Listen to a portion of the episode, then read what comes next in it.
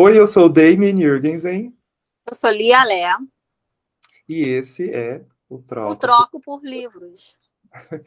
Hoje, no nosso Troco Uma Ideia, continuando, né, os nossos papos com o pessoal das editoras, a gente está com o Mário Santin Frugiueli, da Todavia, ele é editor assistente da Todavia e doutorando em letras pela USP. Mário, seja bem-vindo. Obrigado, gente. Bem-vindo, Mário. É um prazer Troco por Livros te receber. Isso, a gente agradece muito de ter aceitado o convite, né, de bater esse papo com a gente. E aí, como é o nosso hábito, a gente vai iniciar aqui dizendo, né, essa semana, o que, que a gente troca por livros. Então, Mário, você que é o nosso convidado hoje, o que, que você troca por livros? Eu acho que nesse começo de ano, assim, e nos ambientes que, que enfim, tem tem fecundado por aí uma questão de desinformação ferrenha. Então, nada melhor do que um bom livro para para resolver questões de desinformação. Então, eu troco desinformação, troco por livros. Excelente, excelente. Já, o ano, essa máquina de fake news vai demorar, acho que, para a gente é. conseguir é. desmontar, vai, vai né? E você, Lia? Gente, eu acho que eu vou com o Mário também, eu vou trocar desinformação por livros, porque ontem eu estava no metrô e tive que explicar para duas senhoras que o auxílio reclusão não estava maior do que o salário mínimo. Ah, essa, essa é a fake news da semana, né? Foi difícil ela acreditar em mim, mas eu lutei, eu, eu me empenhei e consegui. Ai, eu fico até com, com receio agora de fazer o meu troco, porque vocês foram tão sérios. A gente militou, né? É, Exato.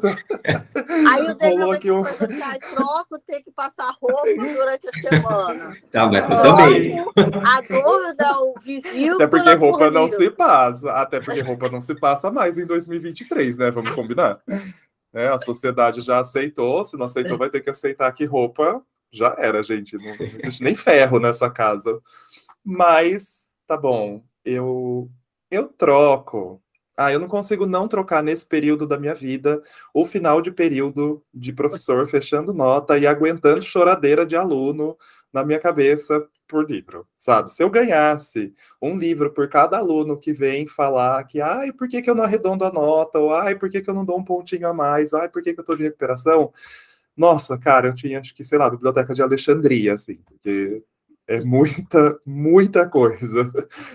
Alunos do Demian, me procurem, que eu vou dar várias dicas de cola para vocês, para o meu amigo não passar por esse tipo de coisa, entendeu? E trocar outras coisas. Eu sempre falo isso para vocês. Final do ah. semestre ah. do Demian, eu sempre falo: me procurem, eu vou ensinar vocês a colarem. Pra não, não, não. não Para de ensinar isso. coisa errada. Para de ensinar coisa errada. Bom, então vamos iniciar né, o nosso o nosso papo aqui com, com o Mário. Mário, queria te perguntar uma coisa primeiro, né? É, que é em relação à nossa percepção, acho que de leitor. Né? Qual é o tamanho da Todavia? Que a gente tem tido é, algumas outras conversas, né? Que, com outros editores, de editoras pequenas e algumas editoras, né, que são pequenas, mas que às vezes a gente tem a percepção de ter uma editora, de ser uma editora grande pelo trabalho, né, excelente que fazem os livros que colocam aí no mercado. E aí me surgiu já de, pensei, nossa, vou anotar essa para perguntar pro pro Mário, porque a Todavia também faz um trabalho excelente, né? A gente tem ótimos títulos, é, projetos gráficos, né? Edições são muito legais. E aí a gente fica assim, nossa, quantas pessoas estão envolvidas nesse trabalho? Qual o tamanho da Todavia? Boa. É, essa é uma, uma questão que, enfim, é aquela coisa conceitual, né? Do tipo, ah, o que é uma pequena editora, uma média editora, o que é uma grande editora. E, e se a gente for levar, sei lá, por títulos publicados, todavia tem uma média de publicação anual de 50, 60 títulos, assim, que é bastante, mas a gente tem editoras com menos funcionários publicando mais do que a gente e, e a inserção no mercado, é, é difícil conceituar, né? Eu acho que, a, a, todavia, o que dá para trazer de factual é que ela é uma editora jovem, de cinco anos apenas, e que, sei lá, uma coisa também mais, mais fácil de discernir, na parte editorial são três editores, é, então a gente já vai percebendo que não é aquela coisa é, enorme e, e, o trabalho interno ele acaba sendo muito mais de coordenação do que propriamente, pelo menos na área textual, né?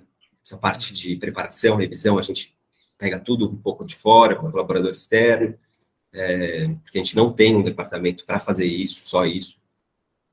Então, com base nisso, sim, eu diria que ela, ela ainda é uma editora é, pequena, média, é, querendo ser média para chegar num, num, num, lugar ali de, é, enfim, é, um lugar do mercado que um pouco compreenda o, o, tamanho da publicação de título, o tamanho de, de, de funcionários, enfim. Entendi. Você acha que o fato de. Eu achava que a Todavia era uma editora muito grande por causa da vegetariana e do torturado. Você acha que essa percepção do público aconteceu justamente por causa desses dois lançamentos? Porque onde eu ia, as pessoas falavam da vegetariana. Aí eu comprei, li, fiquei impactada, obriguei Damian a ler também. Ele também ficou chocado com o livro. E é muito estranho, porque assim, eu sou vegetariana, então foi muito estranho ler aquilo. Até hoje eu não sei dar uma opinião assim concreta sobre o que eu senti enquanto eu lia. E Torturado é um, um fenômeno, né? É uma coisa assim que vai do Lula a a moça da padaria da esquina, todo mundo leu, fala, e é um livro que parece que ele foi lançado ontem, porque toda hora o hype dele volta. Não, totalmente, totalmente. Esse daí, que livro, né? E que autor, e que, que privilégio a gente estar tá aqui na Todavia e, nesse momento no Brasil também, né? A gente, como leitor. É... Mas, voltando à questão, meu, eu lembro que quando eu vim para Todavia, é, eu tinha já também essa percepção de fora é, por outras questões. Então, de tipo imaginar que é uma editora grande, uma editora é, com muita gente, muito trabalho, porque ah, sem, sem, sem puxar sardinha, mas olhando de fora, assim, mas a parte de, da produção do livro como um todo, como um, um, um objeto, é, já me chamava muita atenção pela qualidade, pelo, pela forma de, aquela coisa do livro que abre e tal, isso foi o comecinho da Todavia, assim, aparecendo, a parte das peças de comunicação, é, então, quando eu cheguei para fazer uma reunião aqui, aquela reunião de seleção e tal, eu entrei numa casinha pequena, com poucas pessoas, é, e me vi, assim, meio que recontextualizando e re, re, re, é, compreendendo novamente o tamanho da, da Todavia no, no meu imaginário. E eu acho que muitas pessoas, pelo tamanho de Torturado, principalmente, assim, né? E a, a Vegetariana também foi um, um, grande sucesso, mas a gente tem outros livros ali, talvez no começo da, da editora Laura Carvalho, com a Voz Brasileira, que também foi um, um, super sucesso inicial, aí Bruno, Bruno Paz Manso, aí vem Torturado, e Torturado é, é o grande assunto, e eu acho que as pessoas olham para Todavia meio que enxergando esse, esse, essa grande empresa, empreendimento enorme, com caminhão, mas é a gente ali do, do mesmo tamanho muito parecido com aquele que começou. Então, é, a gente ainda, logo de, nos primeiros anos, no primeiro ano a gente publicou menos livros, mas no segundo ano já foi quase, quase 40, 50, no terceiro já estava 60, a gente manteve. Então, a gente tem mantendo a, a, o mesmo volume de publicação e vira e mexe aparecem algum torturado, vira e mexe aparece algum torturado, mas para aparecer, é, vocês sabem bem, né? Não é uma coisa é, uhum. é. Sim. É, pensando nisso, assim, Mário, aí também a gente sempre tem uma curiosidade de como que é essa rotina, assim, né, de trabalho numa editora. E aí, principalmente, né, dados esses últimos anos que a gente teve, você falou que a Todavia é uma editora jovem, né, tem cinco anos, então, basicamente, ela nasceu pouco antes, cresceu nesse último desgoverno que a gente teve e que não foi, né, não teve nenhum incentivo, basicamente, à, à, leitura, muito pelo contrário, né, queriam tornar até os livros mais caros. Quais são, quais são os desafios, né, de se estar numa editora, numa editora que pretende crescer, né, então, sim, você contasse para a gente um pouquinho tanto da, da rotina, né, do, do editor, de quem trabalha na editora, e dos desafios que vocês encontram, né, e agora, assim, sabendo da idade da Todavia, mais ainda pois desse é. período. Não, isso perfeito, bem, que é, a gente estava numa reunião de fim de ano, assim, e uma coisa aberta para toda a editora, falando do, de como foi o ano, tal, aquela coisa fechamento. E, e aí alguém parou e falou: Puxa, vocês percebendo que dos cinco anos, a gente também comemorando esse quinto ano e tal, cinco anos, quatro foram nesse terror total.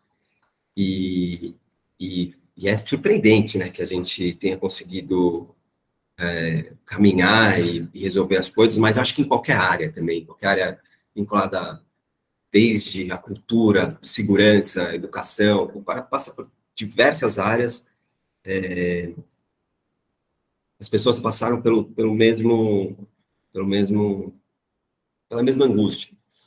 E, e numa editora não, não foi diferente. Acho que a editora tem esse lugar ainda de ser um, um, um espaço de é, veiculação de novas ideias e uma preocupação com é, a discussão de ideias progressistas ou ideias que ainda não foram é, muito avalizadas de uma forma mais conservadora tal. Então, aqui na Todavia, a gente é, é, ainda tem esse, a gente tem essa preocupação muito, muito evidente de estar tá tentando colocar na ordem do dia aquilo que as pessoas estão discutindo de mais contemporâneo. E, e acho que a maior dificuldade era sempre estar tá, sempre tá tendo que, que lidar com, com, uma discussão que já, no nosso entender, já é ultrapassada, sabe? Então, a gente vinha, tinha um tema que, ah, vamos precisar discutir de novo é, azul e, e, rosa nas camisetas da Damari, sabe? Tipo, a, a gente voltava para isso e falava, puxa, então a discussão é um pouco mais, mais, mais anterior a essa, vamos ter que levantar não só é, é, questões de, de, de atuais, de identidade, mais questões talvez mais a fundo, que vão discutir é, a construção de, uma, de um ideário coletivo, de uma catarse, de uma discussão cognitiva, sabe? A gente, esses eram um pouco os desafios de, do dia a dia de, um, de, um, de uma mesa editorial. A gente estava sempre discutindo esse tipo de coisa e sempre que achava que dava um passo adiante, tinha que discutir uma, uma parte mais anterior àquela. Nossa, que, que interessante. Então, o trabalho mesmo, né, te, passava por esse... Ah, por, essa, essas questões né, ideológicas que estavam presentes, postas no momento. Isso atravancava muito o, o trabalho de vocês em relação às, às publicações, às edições e tudo mais? Não, eu acho que é, sempre tem, tem os dois lados, né? Ao mesmo tempo que a gente. Acho que a gente ficava com mais vontade de, de fazer coisas, sabe? É, ficava com mais vontade de responder de uma, de uma maneira, às vezes, pela ficção, pela não ficção. Então, chegavam livros que a gente lia e a gente fala, puxa, eu queria que esse livro saísse amanhã, sabe? Porque ele fala muito sobre esse momento. Putz, uhum. maravilha se a gente estivesse discutindo esse livro amanhã. Ou a gente ia conversar com, com algum autor para falar sobre um tema da contemporaneidade e, e um tema que estava ali focando no, no, no, noticiário. E a gente fechava, ah, vamos fazer um projeto para daqui a seis meses eles falam, puxa, seis meses é muito tempo, a gente não tem seis meses, vamos correr para fechar isso antes. Então, acho que, de um lado, isso estimula uma, um embate e uma troca de, de ideias é, para tentar se desvincular de, do momento, mas, ao mesmo tempo, é, é como eu falei, ele é, é, é algo um pouco desestimulante, porque a gente, em vez de estar tá tendo uma sensação é, de seguir adiante, a gente está sempre numa, numa, numa sensação de embate.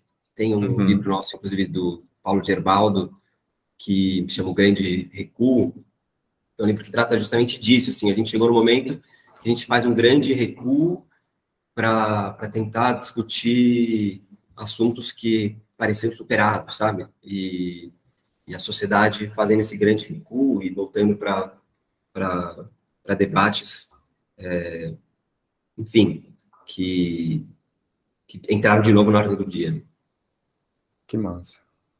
Lia, você ia. Vou. É, Mário, para os nossos ouvintes que estão agora se, ouvindo esse papo e se perguntando o que, que faz uma editora exatamente, o que, que você pode contar da sua rotina, do que faz um editor numa, numa editora como a Todavia? Boa. É, dá para fazer uma, uma. traçar uma linha, assim, de como o trabalho se desenvolve, né?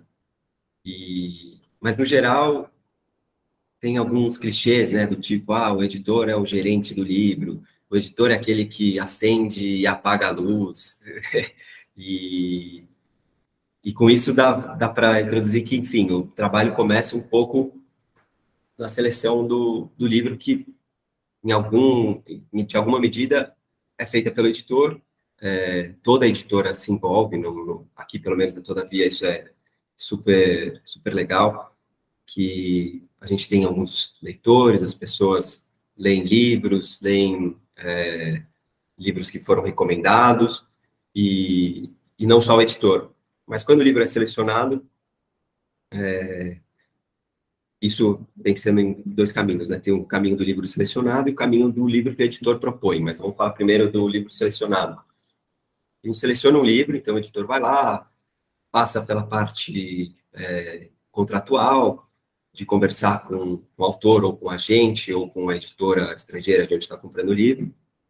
O livro entra na editora, começa é, é, dentro da área propriamente editorial de texto. E se é um livro estrangeiro, a gente, o editor é quem vai escolher o, o tradutor, é, vai receber essa tradução, vai validar a tradução, vai depois mandar para um preparador, que é quem faz as, as intervenções de ordem estilística, um pouco mais a fundo, assim, do que a próxima etapa. Mas depois de fazer essa parte textual, de é, fazer o meio de campo com, com o, o, o, tradutor, o preparador, ou num livro que não tem é, tradutor, é só um contato com o autor, fazer o intercâmbio das posições do autor com o preparador, com as próprias posições, a gente fecha um arquivo, o editor é, é, passa a tomar um, um, papel aqui sim muito mais de, é, de gerente, diria, de novo, porque o livro entra na, na parte de produção gráfica, então sai da parte propriamente textual, de mexer mais no texto vai para a produção gráfica, e dentro da, da produção, é, a gente tem as etapas de revisão, que na Todavia isso é legal saber, a gente faz duas revisões nos livros, é, então o livro vai para uma primeira, primeira revisão, volta para o editor, o editor valida de novo as emendas, às vezes com o autor, vai para uma, faz, as emendas são feitas, vai para uma segunda revisão, volta para o editor, a gente faz de novo a mesma etapa de validação, e, e isso tudo, nessa segunda etapa da produção gráfica, é, o livro já tem uma mancha, já está no PDF, a gente faz é, é, as emendas dentro do PDF. E lá no fim, com o livro já numa etapa derradeira na parte do miolo, o editor ele se envolve, pelo menos aqui na Todavia, assim, o editor se, se envolve nos briefings de capa, então a gente pensa as capas, é, às vezes junto com o autor, e faz um briefing bem amplo, passa para a produção, e a produção coordena aquilo com designer de uma forma também livre e, sem qualquer, é, sem, sem amarras que a gente vai impor, não precisa ser essa imagem, não precisa ser aquilo, a gente deixa bem aberto e passa então por essa parte de briefing de imagem, de capa, que é uma função também do editorial, e depois escrever os aparatos, é, que são os textos de quarta capa, orelha, mini, as mini bios, que a gente tem aquelas biografias dos autores, e aí termina uma etapa vinculada ao livro da, da edição, né? E, além disso, tem a, a, Porque o livro vai sair dali, vai ter um lançamento, se for um livro nacional, tem um lançamento, o editor fica presente no lançamento, às vezes faz mediação de mesa, dá entrevista, é, vai aos eventos para conhecer novas pessoas, então é, tem essa coisa fora do mundo do livro que é totalmente trabalho do editor, vamos dizer que assistir a filmes, é, ler novos livros, escutar música, ir ao teatro, isso tudo é o trabalho do editor. E para a gente ter uma ideia, assim, né? Você falou de todas essas etapas que vão ocorrendo, quanto tempo demora tudo isso? Tipo assim, ah, a gente quer lançar tal livro, né? Até o livro de fato estar lá tendo seu lançamento, tá na livraria, disponível para as pessoas. Que a gente às vezes não tem a ideia de quanto tempo se passou, né? Para a gente assim, ah, sei lá, mês passado então decidiram fazer isso aí, já está aqui na nossa mão agora. Não, é isso é, é, é super bacana porque é um, um trabalho que ele fica um pouco escondido como precisa ficar, né? Eu acho que o, o editor ele precisa estar tá, tá por trás, meio que sendo invisível ali. E, e essa é, é, um pouco a função, mas às vezes também causa um pouco de. É, as pessoas não entendem muito bem. Poxa, por que esse livro está demorando tanto para sair? Por que esse livro está tão caro? Porque, enfim, é, é, esse tipo de escolha, olha esse erro aqui, sabe? Abre o livro, acha um erro e fala: Meu Deus, essa edição, e a gente cai uma lágrima. Mas é que tem todo um, um um trabalho hercúleo ali por trás e questão de tempo, acho que é super interessante de entender, obviamente varia e dependendo do tamanho do livro, mas dá para a gente falar bastante em, em, meses, assim. Se a gente, se conseguimos superar aquela primeira etapa é, textual, pode levar anos, vai, o autor manda um começo de livro, você pede para ele fazer alterações, é, o autor depois vai devolver aquilo com um livro maior ou menor, dependendo do tipo de alteração que você pediu, pede mais alteração, vai para a preparação, isso, isso tem tudo uma etapa que às vezes pode demorar mais ou menos, é, mas dá para a gente, a partir dali, quando a gente tem um texto um pouquinho mais fechado, dá para falar em, pelo menos, é, é, em livros menores, do tamanho que a gente gosta muito na Todavia, que são aqueles livrinhos assim, sabe? Tipo, 200 páginas. É... Nesses livros dá para falar em, em, dois meses de trabalho, vai, a gente tem o texto pronto, temos a data de publicação, porque isso vai determinar a partir de quando a gente vai começar a mexer no livro, e temos pela frente apenas as revisões e, e a impressão. Ali a gente consegue falar em dois meses dois meses e meio, três meses, às vezes, para fazer as duas revisões, é, as validações é, e a impressão. Mas tudo depende também, obviamente, como eu disse, do tamanho, do, da época do ano, às vezes no fim do ano, quando as, as gráficas param, a gente precisa, e a gente também para, a gente precisa se organizar melhor, é, mas tem esses períodos e é interessante entender que cada livro tem, sei lá, você vai pegar um, um Guerra e Passo para fazer uma, uma revisão, você vai dar muito mais tempo para um, revisor do que é, no livro menor, e esses dois meses já esquece. A gente está falando de muito mais. Nossa, é, antes a Lia está com a mão erguida, mas eu vou só aproveitar umas deixas que você foi dando aí, né, para emendar uma pergunta que eu acho que tem a ver. É, como é que os autores ou pelo menos quem não, não seja assim tão, tão conhecido ainda, chegam até a Todavia, em questão, por exemplo, de envio de originais, né, da publicação, da relação com novos autores, assim, na editora, como é que funciona esse processo para quem é, né, aí do, do mundo da escrita mesmo, para publicar com a, com a Todavia?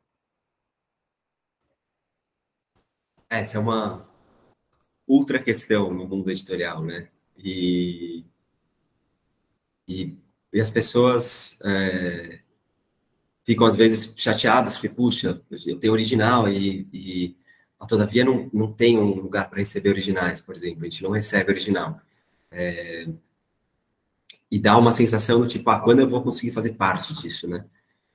Mas o que o, o trabalho da Todavia, é, pelo menos o trabalho editorial, ele busca muito em, em autores que estão começando, em autores que são referendados por outros autores. Então, é, o que eu diria para autores que publicaram em lugares é, menores, que têm alguma reverberação, é, buscas também de contato por pessoas que estão publicando em é, pequenos contos, em suplementos, em, na imprensa como, como todo, como geral, né? não na, na, na, grande imprensa, mas que também é super difícil de entrar, mas em mídias em geral.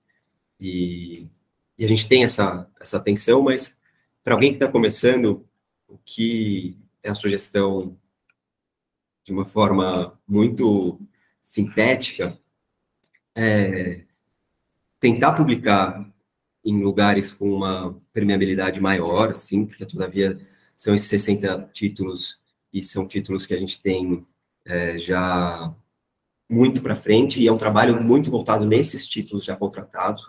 É muito difícil ter o tempo para ler original. Então, pensar em chegar num editor da Todavia e mandar um, um original e falar, poxa, é, lê para mim, por favor. E isso leva meses, meses e meses. E talvez a forma mais fácil seja é, tentar uma publicação em, em algum lugar primeiro, ir construindo uma, uma carreira literária e, e, e entrando nesses meandros das, das, das, dessas editoras que têm circulado mais. E, e acho que essa seria uma, uma primeira dica. Desculpa, ali. Não, que isso.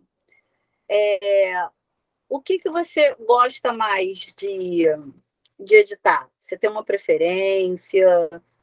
Você alguém decide, manda para você, na todavia, ó, esse tem esses aqui para você trabalhar, ou você você traz alguma coisa que você leu de fora e fala, olha, esse, esse autor é legal, eu li esse título aqui, acho que é, é interessante para a gente trazer para Todavia. Como é que funciona isso no, no, seu caso? Você gosta mais de ficção? Você gosta mais de tema político? Como é que é? É, a gente... É justamente isso, né? Do, do que você gosta de, de ler, o que você gosta de de fazer, e a gente na editora tem, é, a editora tem essas definições, algumas definições bem claras, então tem o editor mais voltado para poesia, o editor mais voltado para HQ, mas não é que eles só, faz, só façam isso, eles estão fazendo todo o resto, mas são aqueles que mais se identificam com essas áreas, mais conhecem essas áreas. Tem um, um, um para não ficção e temas é, atuais e de discussão da, da, da, sociedade, da contemporaneidade. E, e da minha parte, eu fico meio que num, no meio do caminho. Eu gosto muito de, de não ficção, talvez seja aquilo que, que mais me mova, assim, porque é, essa parte de discutir o que está acontecendo é, nos dias de hoje, para mim, é, ela passa por uma conversa com autores, com as pessoas que estão pensando aquilo tudo no, nos momentos. Então, adoro podcast como o de vocês, tipo, que vocês chamam autores e eles vão falar não só sobre o livro, mas a relação daquilo com a atualidade. E aí o livro vai crescendo, né? E, e a não ficção, acho que ela te dá ferramentas para ir pensando o mundo dessa forma é, mais imediata, imediata, mas também gosto muito de ficção, eu, minha formação na, na letras é italiana, então o, o, mundo italiano, da literatura italiana, para mim é, é, aquilo que eu vou tentando trazer para perto na, na Todavia. Então, são os livros que eu fico mais de olho para, se sai alguma coisa lá fora, eu falo, não, levanto a mão, falo, deixa que eu leio esse. Você que foi responsável por trazer, então, o Domênico Starnone para gente? Não, esse é o, o Domênico, que é sensacional. Eu ainda não estava na, na, editora. E quem, quem trouxe foi o Leandro. E que, que livros, né? Mas seria... Esse é um, é um belo caso de um, de um autor contemporâneo que, que sou apaixonado. E tem coisas também, não todavia... É,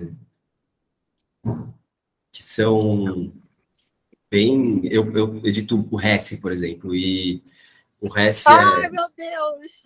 A gente só existe por causa dele. Tópico então, sensível também. É. Pois é. Ama. Então, também. É isso, exato. E, e, e o Hess, ele é um desses exemplos do tipo. Ele está falando sobre o o mundo todo num, num livro de 100 páginas e que você não precisa ler uma não ficção para para entender a Alemanha do começo do século XX e tá lá, sabe? É... a gente já fez quantos episódios sobre ele, Demian? Ah, a gente sobre fez. Acho que a gente fez o Lobo da Steppe. Três. Três é... já. Siddhartha, Olha. né? Siddhartha. Mas a gente falou que é tópico sensível também, porque eu não sei é, se você tem algum contato com as mídias sociais da Todavia, é. né? mas eu, como eu acompanho né, para ver os lançamentos, eu vi já faz muito tempo no Twitter que vocês falaram que iam lançar o Peter Cummings e o Ross Hald. Acho que chegou a Isso... publicar a capa, foi.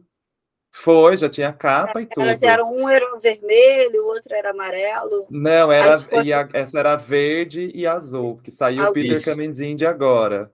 Só que Isso. até sair esse Peter Cummings Indy, acho que passou uns três anos aí. E eu ficava toda postagem da Todavia, eu ia lá nos comentários. E? No... E o resto, cadê? Eu vi a capa já, vocês já soltaram a capa, falaram que ia lançar e não lançaram, cadê? Eu ficava enchendo o saco, então eu não sei se você viu, se você estava por lá, mas assim. É. Não, mas eu, eu, eu, eu tava com você, então você pode entender que se você tava falando isso, você tava meio. Cadê o resto? Cadê? Eu tava, tava buscando encaixar também. Mas a gente tem um, um, uma coisa com, com o Hesse que é, a gente fez o, o Kinup e depois fez o Lobo e Outros Contos, que foi um livro que foi mais trabalhoso, deu... Ele é grandão, né? E... Ele é lindo. É lindo, maravilhoso. E foi um livro que a gente, como fãs de Hesse, a gente é, fez em capa dura, com, com fitilho. Então, é, é é um livro especial nosso, sim. A gente tem. Foi o primeiro ele... lançamento em capa dura, né, da, da Todavia, não Olha foi? ele aí, que beleza. ele. A gente já tinha, a gente tinha lançado antes o, o livro do Mandela, As Cartas, que foi em capa dura, mas depois foi esse, tipo, ó, vamos fazer um projeto especial para o resto. E, e aí, agora saiu o, o Kamenzind, e a gente está com previsão do ano que vem, o Rose Holiday, cada um, tipo, marcando... Cada um a cada três anos. Não, é... vai, a gente tem, a gente tem três, três reces em cinco anos. Então, tá, tá numa média melhor. bom. Pra gente, Qual foi a gente o primeiro agradece, deles né? que vocês lançaram? A gente, foi o Knup, né? O Knup, é. Foi o Knup, que é um livro maravilhoso, né? E, e com pós-fácil do Ferrez, foi tem, assim, já, já adiantando aquela, a curiosidade, a ansiedade né, do leitor, é, fora esses três, tem mais para gente, pela todavia, pelo menos, para gente Eu, deslumbrar no futuro? Tenho uma, a vontade, a vontade tem mais. e tem muita coisa no, no Brasil já, já lançada, né? E, Sim.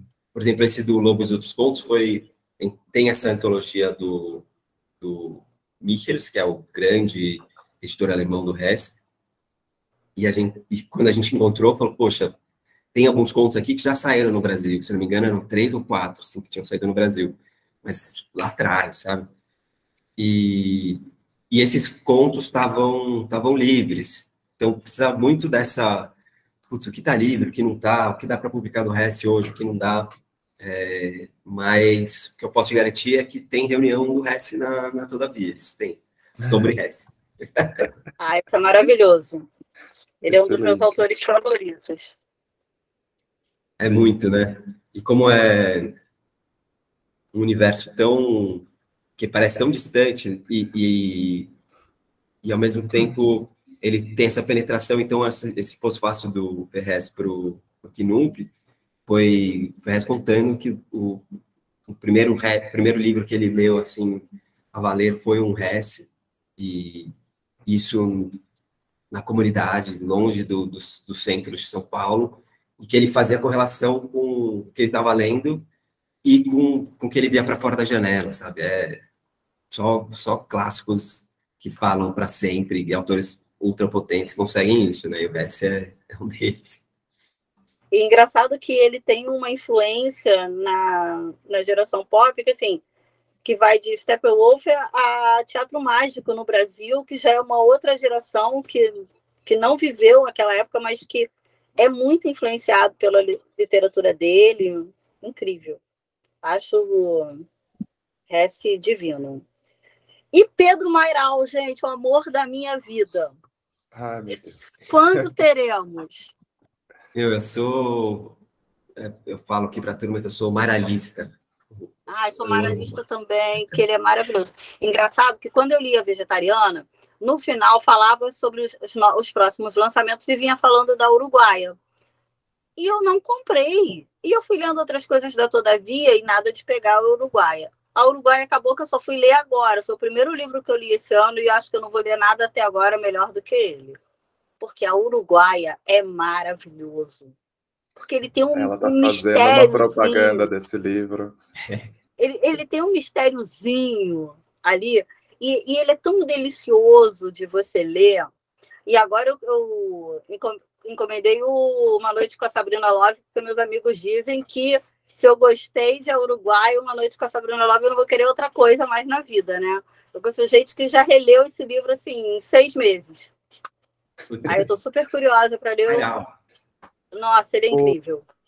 Mário, só para se, se você soltar, deixar a gente dar a corda, né? Pra gente ficar falando de livros, ficar te perguntando de ah, quando que vai sair isso aqui? A gente fica não, mas falando. Eu tô, tô escorregando aqui, ó. Tô, tô saindo por aqui. Por e aí, a gente não, não fala de outras coisas, né? Então, eu vou, vou aproveitar um, a que a gente citou a questão de mídias, né, sociais, você tinha comentado, né, na questão dos autores, que é sempre importante, né, publicar em, em alguns lugares, até, imagina, né, que a editora deva ter algum contato com blogs, né, também, né, indicações de gente que está escrevendo, e o que me leva a perguntar, assim, qual que é a relação de vocês, né, com as mídias, no sentido de não só a busca de, de novos autores, né, ou acompanhar essas produções, mas mesmo com os, os bookstagrammers, né, que hoje em dia tem, imagina, né, tem um papel muito grande, assim, na, na divulgação, na indicação, né,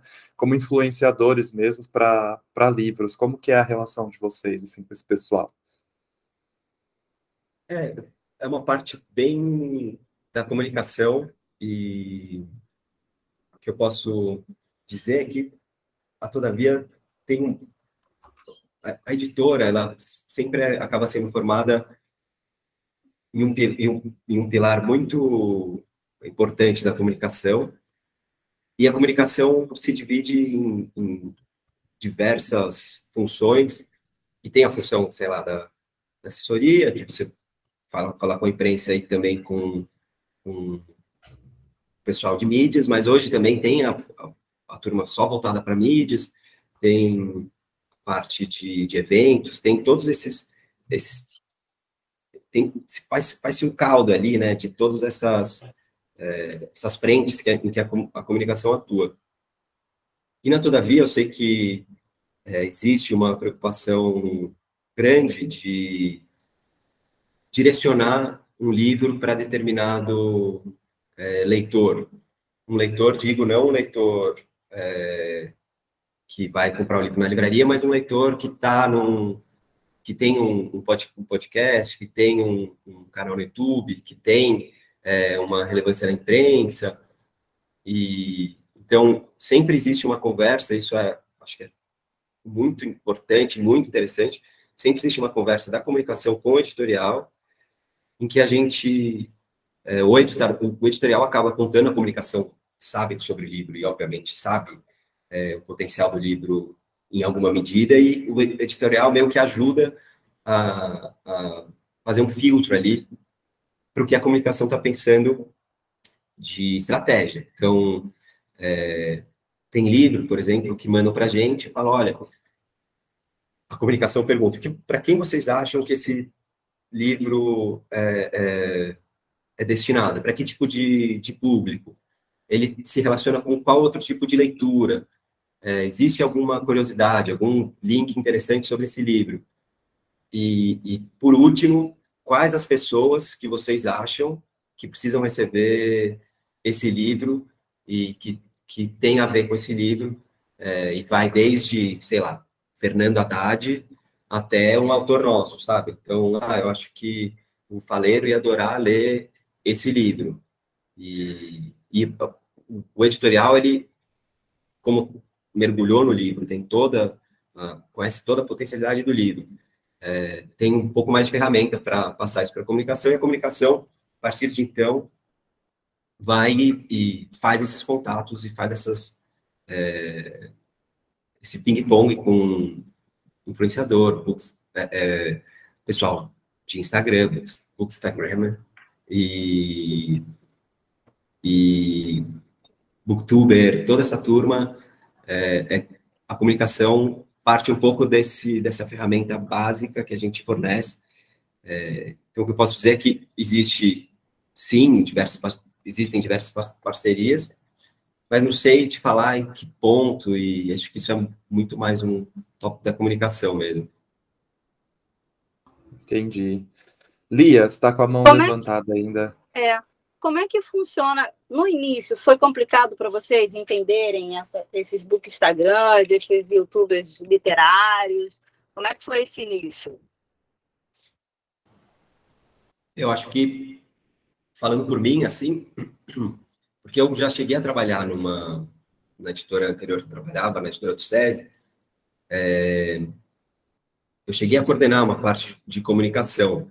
E e foi bem no momento ali, acho que era 2017, 2016, assim, e, e eu achava super complicado, assim, entender qual era o, o alcance que aquilo teria, e se aquilo teria algum alcance, se não teria, porque eu, eu mesmo ali naquele, naqueles anos não era um, um consumidor daquele material, da, daqueles vídeos tal e daquelas publicações, eu não estava muito atento àquilo. Então, eu imagino que para o mercado como um todo, foi um pouco esse lugar de tentar se adequar, né?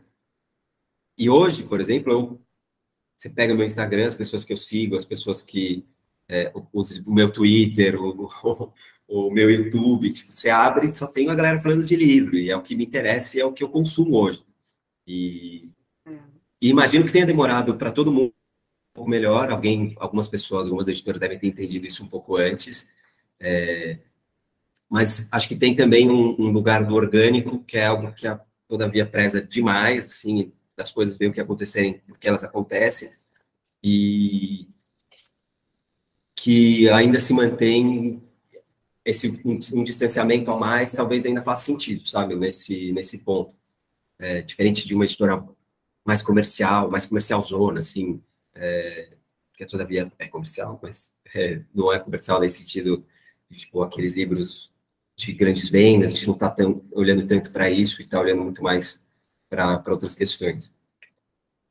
É, eu acho que, de repente, o sinal piscou para vocês na questão de torturado, porque eu acho que ele começou muito dessa coisa de boca a boca, de então. Instagram falando dele, e, e, pessoal, porque assim, a primeira vez que eu ouvi falar em Torturado foi no Livrada. Aí eu achei aquilo que ele estava contando no livro tão interessante, fui e comprei. Aí eu comecei a ler e fiquei obcecada. Aí eu, eu frequento um clube do livro que se encontra todo mês. E já tem anos que a gente se encontra. Quando eu cheguei lá, eu só falava do livro. Aí umas três, quatro pessoas foram e compraram também. Aí o Damien, de tanto eu falar, comprou também para ler. Então, eu acho que isso que as editoras devem ter se tocado, assim, de repente, pô, antes eu pagava uma pessoa famosa ou com, sei lá, 20 mil seguidores para falar desse livro, mas não tinha esse alcance. Agora, quando é um leitor falando, eu acho que tem um peso para quem tem que fazer ali as contas na hora. Pô, esse mês eu vou tentar comprar quatro livros. Pô, mas tá todo mundo falando de torturado, a vegetariana, não sei o quê. Então, ah, acho que eu vou ter que comprar cinco, vou dar um jeito, vou parcelar, vou tascar aqui dois cartões. e eu acho que foi isso que o pessoal viu. Eu acho até que a vegetariana teve isso, porque quando as pessoas falavam desse livro, todo mundo achava que era uma, uma, uma fic biográfica de uma vegetariana mesmo. E aí, quando é, chegou uma amiga minha no, nesse mesmo clube do livro e começou a falar que ela estava louca, porque ela não estava conseguindo entender, o livro era uma loucura, e tinha um suspense, tinha um mistério, que não sei o quê. Aí todo mundo falou, é, mas não é bio de vegetal. Não, gente! Vocês têm que ler que não sei o quê, não tem não é nada disso. Aí eu fui e comprei. Fiquei tão impactada, Damien também comprou, leu, e também a gente ficava assim, pô, o que, que é isso? Que história é essa, né? Então, acho que acho que as editoras começaram a ver que a gente não era só ah, vou ligar a câmera aqui. Não, a gente é o leitor contando a história, né? E a gente sabe contar, não dar spoiler, contar aquela parte que a gente fecha o livro. Às vezes, né? Sem né? spoiler. Né? Às é. vezes a gente dá O Damon já surtou aqui, contou um livro inteirinho, o final todinho do livro pro, pro pessoal. Eu fiquei arrasada, morrendo de vergonha, mas ele não se controlou e contou. Ah, ué. Eu avisei que Então, eu acho né? que, que tem muito isso, né?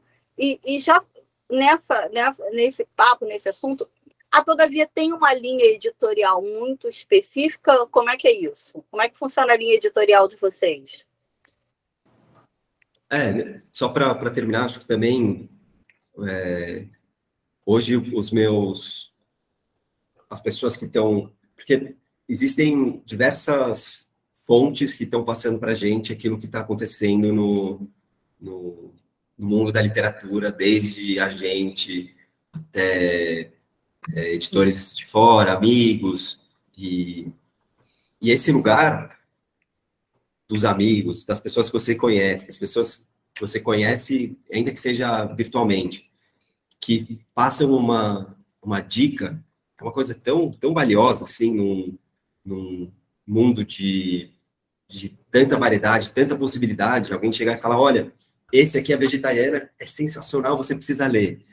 É, e você pegar isso das pessoas que você passa a confiar, então tem perfil no Instagram que a pessoa vai ler alguma coisa, a nota que ela der para aquele livro, eu vou saber que vai ser a mesma nota que eu vou dar, porque a gente tem os mesmos gostos, a mesma coisa. Então, é, não conheço, nunca ouvi falar, nunca conversei, nada, mas é a pessoa que serve para mim como um camarada que está ali fazendo uma mini resenha curtinha e, e falando, olha, Mário, você vai gostar desse livro. Mas, voltando pra, agora para a questão de linha editorial, a Todavia tem uma linha muito ampla, é, como dá para ver dos tipos de, de, de livro que a gente tem, desde algo mais é, introdutório, então, e de não ficção, que a gente tem livros que falam sobre é, a inteligência dos povos, a falar livros sobre a eloquência da sardinha, que fala sobre o fundo do mar, é, até coisas como a Olga Tokarczuk, que prêmio Nobel. Mas, de um modo geral, daria para falar que é ficção e não ficção literária, vai, tem esse, essa definição meio, meio abrangente, mas tem servido. Então, a gente não tem é, de novo, aqueles livros muito comerciais e os livros de, nem sei mais como é que chama, tipo autoconhecimento, como é que é?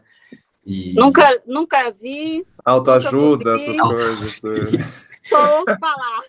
É, não, e, e, fora que está numa tá num momento de misturar um pouco é, ficção literária com essa questão de autoajuda que é, é interessante, viu? Então, tipo, a gente tem que estar aberto a tudo, sabe? E, e sem preconceito e meio que entendendo o que a, a gente tem, tem, tem feito, precisa ter uma linha, mas que essa linha não precisa ser uma coisa finíssima, né? A gente pode ser um pouco mais abrangente, trazer um pouco aqui, um pouco ali, isso vai fazendo é, o caldo da editora. E, mas a editora, o mais importante é ter a noção é, de onde está indo e que tipo de linha editorial a gente está seguindo.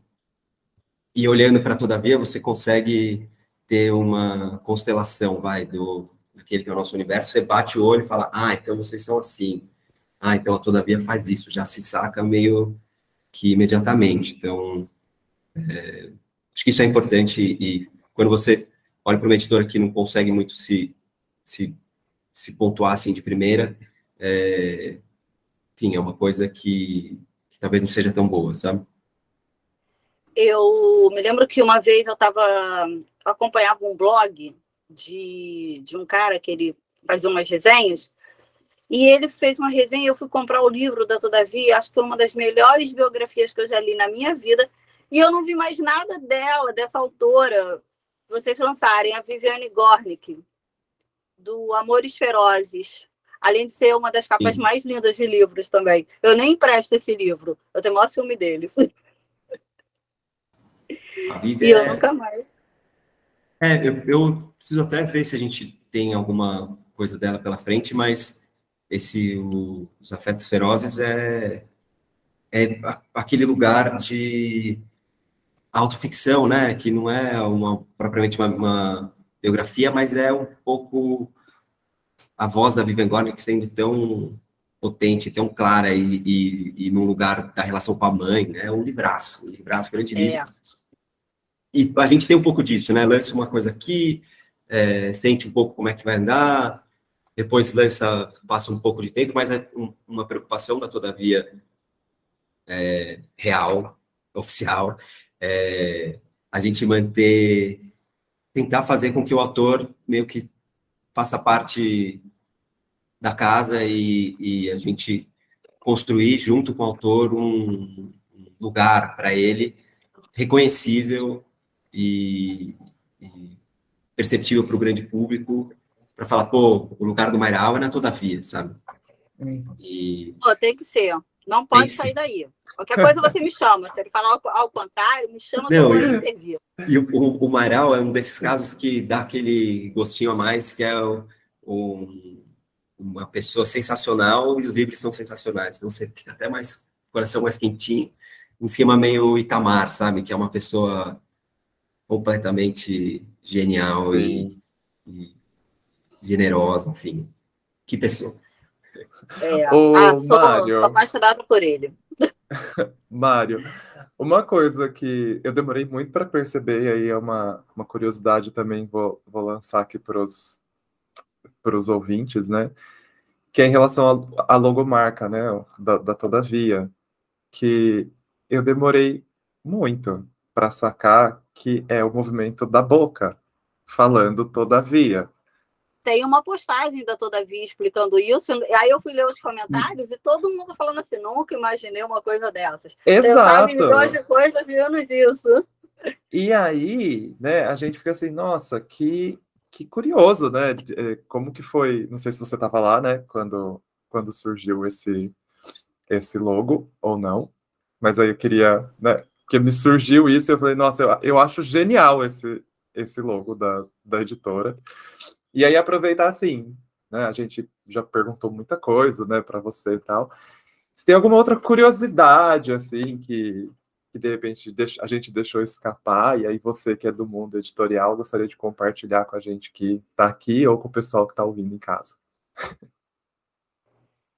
Algo muito peculiar, assim, da, do trabalho. Do trabalho. É. Da, da, do, da logomarca é, é uma loucura, né? Porque é, acho que no comecinho tem umas postagens bem no comecinho, assim, do, do Instagram e tal, e sempre tinha, é, quando fechava o vídeo e tal, tinha um videozinho, uma vinheta, vai, fechando com a boquinha falando todavia. E pra gente era tipo, todo mundo sabe, né? É óbvio, todo mundo sabe. E aí, quando rolou, começou a, a, a voltar isso, a gente precisou, como a Lia falou, a gente precisou fazer uma outra postagem, porque é, alguém chegou, acho que lançou no Twitter, ele falou: vocês já perceberam que o logo da Todavia, logo faz assim, assado, é uma boquinha? E quando eu li aquilo, eu falei: não, ó, aí de repente ninguém sabia. Não, eu acho a, que a galera começou com alguém falando de gota de chuva. É. Aí o cara foi e falou que era uma boquinha, que não sei o quê. Sim, Sim. E, e, e, tem uma. E a galera começou a, a fazer, sei lá, parece é, três olhinhos, quatro olhinhos. É. Ou pessoas escutando com fone de ouvido. E depois disso, tem uma do que acho que são uns ursos, assim, que eu não sei quem fez, que eu olho para as boquinhas e falo, não, são, são uns ursos aqui, isso aqui é claramente uns ursos Foi a melhor. Os pandinhas? Os pandinhas. direitinho. É maravilhoso. E, mas quando, quando entrei, já, a editora já tinha é, quase um ano, e pouco, pouco menos, pouco menos de um ano, e já tinham passado por essas reuniões, mas as reuniões são, a gente lembra, eles sempre lembram. O doutor estava no começo fala, putz, tem uma reunião e outro dia eles mostraram quais eram as opções e, e é, é, é, um, é um projeto sensacional do Pedro e do Pedro e do Daniel Trent e e essa realmente era a melhor opção, ainda que a opção menos é, a mais abstrata, menos imediatamente reconhecível, e, mas depois se provou uma, uma ótima uma ótima escolha. Eu sempre, eu sempre tenho uma impressão de que quem faz as capas da, da Todavia são caras assim, mulheres que curtam, curtem muito rock and roll. Eu não sei por que eu tenho isso, eu tenho isso na minha cabeça. Que gostam de rock, que curtem bossa nova, não sei de onde. Para mim, quem fez a, a, capa do, do Os Supridores é muito rock and roll. e é uma das capas também mais legais que eu já É lindo. Ah, essas coisas, o, o que mais tem é curiosidade atrás de capa e, e, e eu acho muito legal de... que ela explica o título né? Porque ninguém sabe o que é supridores. Pois é. E, mas ela dá uma dica ali, ó, tem a ver com, com carrinho de mercado. Então, tá na cara ali, ó. É. E... Muito legal.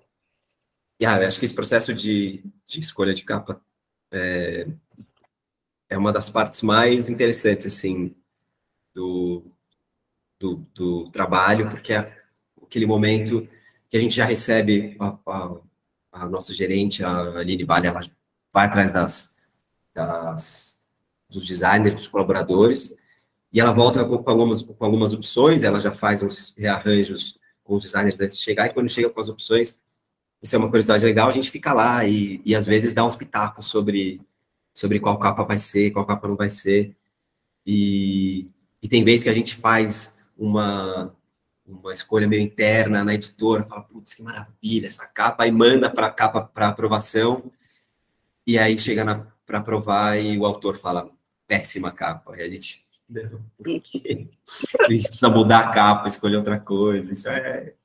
Mas isso é um, é um pouco todo dia, assim, é, acho que o trabalho editorial tem, talvez, uma, nessa linha das curiosidades, é, é muito isso de você é, entender que você e a editora como todo está tá sendo um, um veículo para que aquela obra surja e para que aquela obra venha ao mundo. Então, você precisa sempre fazer com que aquilo saia da forma mais fácil e natural possível. Então, é, a gente tem uns arranca-rabos com autor, com, é, com escolhas de, de aparatos textuais, tal, que a gente fala, puxa, não, não deu certo, precisamos mudar tudo. Mas no fim, é, você vê que a gente está sempre indo para o caminho de fazer com que a voz do leitor seja a, a, mais ouvida, a voz do leitor seja a mais original possível e seja mais voltada para aquilo que ele tinha desejado originalmente. Então, essas são as, um pouco do, do, das dores de cabeça do trabalho editorial, mas no fim é você trabalhar com, com aquilo que você gosta que tem o seu lado positivo e seu lado negativo, como tudo. Então, estava é, falando com, com um editor amigo e ele falou: ah, faz é, 12 anos que eu não leio um livro por prazer, sabe? Tem um pouco esse lado maluco do, do mundo editorial que você, a partir do momento que você trabalha nisso e você está sempre de olho, sempre correndo atrás para encontrar alguém, para encontrar uma nova voz, para fazer correlações, é, aquilo que você mais amava acaba perdendo um pouco esse charme porque você precisa correr. Então essa leitura transversal e corrida que às vezes a gente, eu quando era antes de entrar para esse mundo, eu me esfaqueava, falava, meu Deus, jamais farei isso, esse pecado. Hoje é algo que às vezes você, você chega no meio do livro assim, fala, putz, preciso saber um pouco desse livro, mas preciso seguir em frente para ir atrás da, da minha pilha. É, então tem um pouco desse desse gosto é, agridoce e mas é um trabalho no geral super prazeroso e que tem seus meandros e e foi, acho que é um prazer falar com vocês sobre isso, porque é muito bom tentar explicar um pouco mais para as pessoas o que é esse trabalho. Sim, nossa, a gente a gente está aprendendo e, e, adorando essas conversas que a gente tem, ter, tem tido, né? Justamente por isso, porque é muita coisa que a gente não faz ideia, né? E aí, como a gente já está meio que se aproximando aqui do, do final né, do, nosso, do nosso episódio, eu tenho uma pergunta que é capciosa e a gente já fez para outras pessoas, a gente obviamente vai fazer para você, né? Porque as pessoas costumam dizer que ah, não tem filhos favoritos dentro da editora. e é assim, você Mas já deu algumas um pistas. Assumiu, meu filho favorito é tal. Isso. E a gente quer saber quem, o que, que, é o seu favorito ou foi alguma coisa que te marcou muito assim é, na Todavia para você contar para gente. Ah, eu tenho.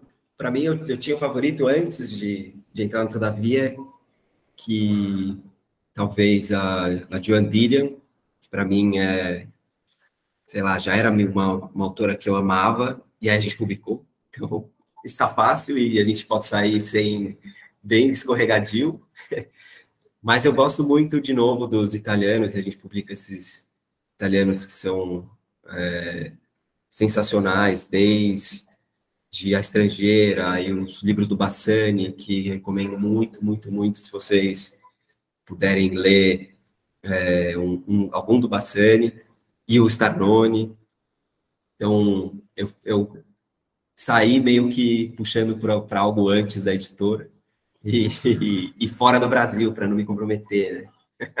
É, você saiu bem, saiu bem. E, é... e aí também o que, que vem pela frente, né? O que, que a gente pode esperar da Todavia?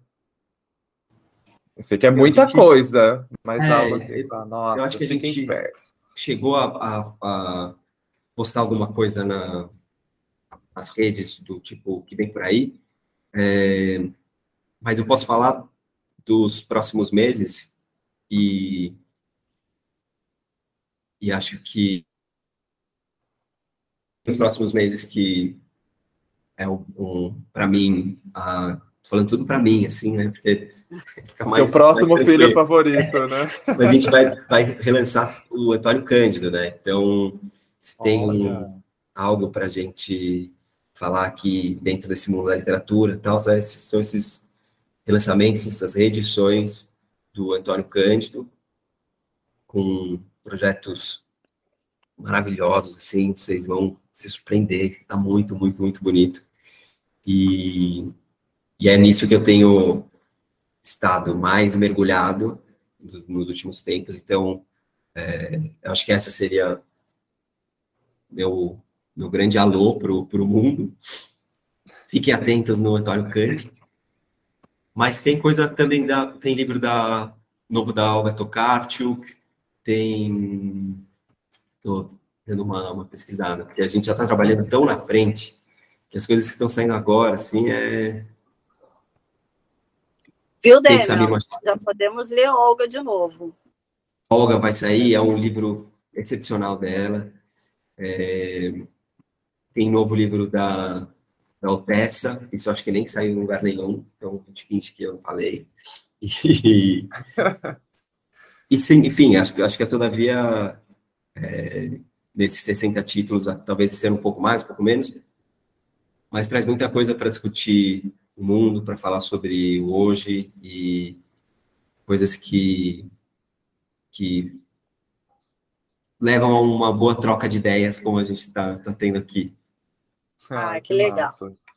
Eu tenho perguntado assim para finalizar o, o papo, o que, que você como você acha que vai ser o cenário das editoras daqui a uns anos? Você acha que o livro físico tende a morrer, como muita gente acha que vai acontecer, o e-book vai dominar a cena? Porque eu, eu conheço, eu, eu conheço muita gente dessa geração de menos de 18 anos que é completamente obcecada por e-book, não, não sabe o que é um cheiro de papel, não tem esses fetiches das gerações anteriores. O que, que você pensa? E, e se a gente vai, vai viver na escravatura da, da Young Adult, né? Também tem isso. a gente vai ficar é. preso no Young Adult para o resto da vida junto com o e-book. Pois é, não. Eu tenho uma, uma visão mais. Eu tenho uma visão otimista, assim, e eu acredito que esse YA, assim, ele vem para para tentar fazer com que as pessoas entrem no, no mundo da, da literatura. E eu, eu fico muito ressentido com o, meu colégio, assim, porque a gente não lia nada, tentava ler alguma coisa já ultra avançada e nunca teve um, um, um estímulo ali para a literatura, e eu acho que é, o AE tem o seu papel, é que domina o mercado, né, mas domina um, um, um nicho do mercado. Tem... Em 2019 saiu a última Retratos da Leitura, eu acho que, sei lá, 40%, 48%, sei lá, por cento do, dos brasileiros são não leitores. Isso significa que precisamos ir atrás dessa, dessa galera. Então, é, não é que, puxa, que pena. Né? Olha, tem 48%, vamos tentar ir atrás e conquistar esse público de alguma maneira. E, e sobre o futuro, eu também vejo essas ferramentas muito mais com uma forma de auxiliar e, e você pegar um e-book, um, um, um e-book de qualquer forma e, e sair para ler desde de ler no, no, celular. Então, o que eu faço muito e meio que revolucionou minha vida é você começar a ler uma coisa no, no dispositivo, no Kindle da vida, e vai tá na fila do mercado, tá na fila do banco, como se existisse fila do banco, mas uma fila qualquer, uma fila do dentista. mas você vai numa, num lugar desse, você pode continuar lendo no celular do mesmo lugar, e, e são essas funcionalidades que têm o seu lugar, e no, e no mundo, o papel ele teve um aumento mais expressivo do que o, a, a, leitura de, de e-books, né? Então, tem essa, essa notícia boa também. Tipo, as pessoas vão continuar lendo, vão continuar lendo livro.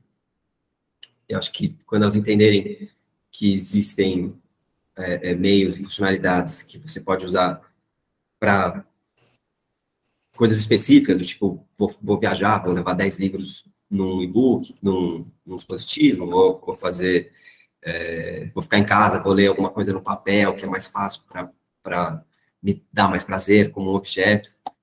Acho que cada, cada lugar tem, cada forma de leitura tem o seu lugar, e, e fico esperançoso mesmo, é, com um futuro em que as pessoas leiam mais, um governo que, que promova a leitura, que promova a literatura junto das, dos mais jovens, e imagina, é, é um momento de respirar e, e, pensar em coisas boas. Eu estou assim, por enquanto. A gente que também. Ótimo. Eu me lembro que a primeira vez que eu me, que eu me deparei com essa coisa de ler o, o, o Kindle no, no celular, eu estava num show no Circo Voador da Roberta Sá e atrasou muito.